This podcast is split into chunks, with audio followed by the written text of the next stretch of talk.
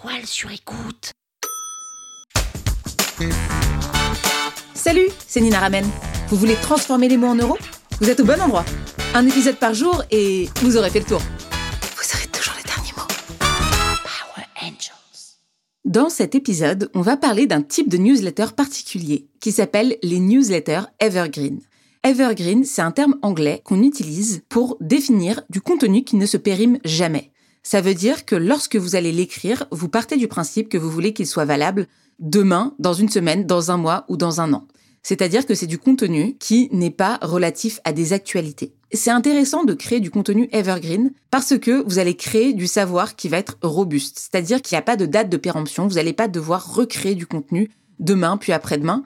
Et c'est du contenu qui souvent est valable depuis plusieurs années. Et donc, vous allez pouvoir aussi apporter de la valeur parce que vous allez pouvoir dire à votre audience, moi, je ne vous enseigne pas des hacks et des raccourcis. Moi, je vous enseigne des choses qui sont valables et durables et qui seront toujours vraies dans plusieurs années. Pour ma part, tout le contenu que je produis est evergreen, c'est-à-dire que je parle jamais pratiquement d'outils, je parle très peu d'algorithmes parce que c'est des choses qui changent. Je parle pas non plus de hacks et de raccourcis parce que je sais que ça, c'est des choses qui changent avec le temps. Je vais surtout parler de disciplines qui sont prouvées et éprouvées depuis des centaines d'années et qui seront probablement valables dans des centaines d'années aussi.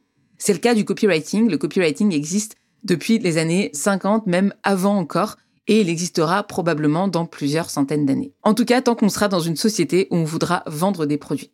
Et donc, aujourd'hui, je voudrais vous parler d'une newsletter evergreen, c'est-à-dire une newsletter qui va être durable dans le temps.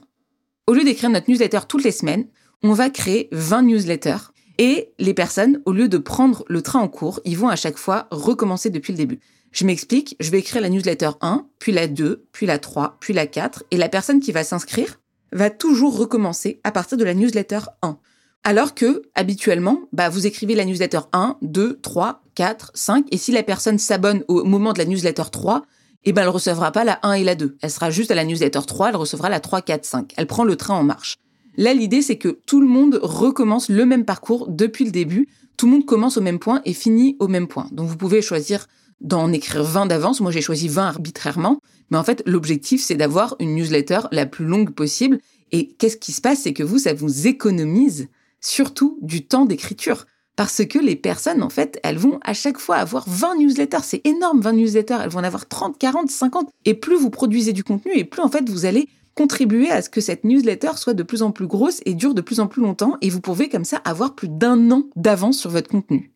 Donc le principe de la newsletter Evergreen, moi je trouve qu'il est extrêmement intéressant, surtout quand on est solopreneur, quand on n'a pas forcément beaucoup de ressources, et même quand on est entrepreneur ou qu'on a quelqu'un dans notre équipe qui le fait, ben, cette personne, en fait, si elle passe moins de temps chaque semaine à écrire une newsletter, à être dans le stress du fait de devoir à chaque fois, tous les mardis, programmer, et qu'elle sait que ben, les personnes qui se sont abonnées se sont abonnées depuis la première newsletter, donc elles auront besoin du contenu dans cinq semaines ou dans dix semaines, bah, c'est pas du tout la même chose en termes d'anticipation que d'être toujours dans l'instant et à flux tendu. Dernière chose, ben, si vous êtes un solopreneur, si vous êtes seul, vous allez énormément alléger votre charge mentale avec ce principe de newsletter evergreen. L'objectif, c'est aussi de pouvoir mettre ce qu'on appelle des liens trigger, donc des liens qui vont vous permettre de taguer des personnes, on en a déjà parlé, mais derrière, vous allez pouvoir déclencher des automatisations, vous allez pouvoir qualifier, et vous allez aussi pouvoir voir quel email a bien marché et quel email n'a pas marché. Et donc, vous allez pouvoir changer dans votre séquence l'email. Si vous voyez qu'il y a un mauvais taux d'ouverture, vous allez pouvoir modifier l'objet d'email, alors que quand on a des newsletters toutes les semaines, c'est un peu du one shot.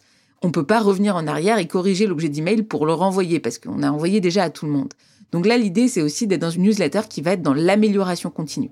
Donc trois grands intérêts à avoir un newsletter evergreen. Le premier, on vient d'en parler, c'est d'avoir une newsletter qui va s'améliorer constamment et pas être en one shot. Le deuxième, ça va être d'avoir du contenu d'avance et surtout de capitaliser, c'est-à-dire de pas à chaque fois qu'on envoie une newsletter, bah, que l'effort parte un peu à la poubelle finalement. Une fois qu'on l'a envoyé, euh, c'est fini, c'est consommé. C'est d'avoir cette idée de capitaliser.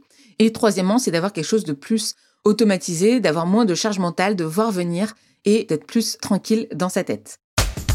Power Angels. La toile sur écoute. Vous avez aimé ce podcast? Sachez que ce n'est qu'un pour cent de ce que je partage gratuitement. Si vous voulez en savoir plus, abonnez-vous à ma newsletter, le lien est en description. Vous aurez chaque semaine des cours, des exercices et des tutos pour améliorer votre écriture de vente, pour améliorer votre copywriting. Je vous dis à tout de suite.